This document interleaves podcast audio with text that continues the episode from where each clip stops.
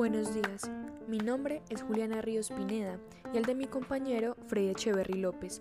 Los dos hacemos parte del pregrado de licenciatura en Ciencias Naturales de la Universidad de Antioquia y juntos hemos elaborado el trabajo final de práctica 3 que se titula ¿Cómo consideran los estudiantes de pregrado y licenciatura en ciencias naturales la automedicación? Para el desarrollo de este trabajo nos planteamos como objetivo identificar las percepciones de algunos estudiantes de licenciatura en ciencias naturales sobre la automedicación.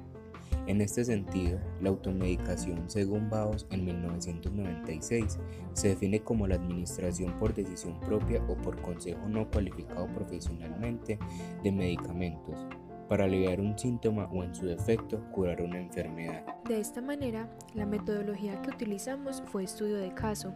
Se aplicó a cinco estudiantes de la licenciatura en Ciencias Naturales de la Universidad de Antioquia, para la cual se planteó un cuestionario tipo encuesta y una entrevista de tipo estructurada. Como resultados, se obtiene que de los cinco estudiantes de pregrado de licenciatura en Ciencias Naturales, el 80% niega el hecho de que la automedicación sea una práctica segura sin embargo, el 100% afirma que en algún momento de su vida se han automedicado para aliviar diferentes malestares.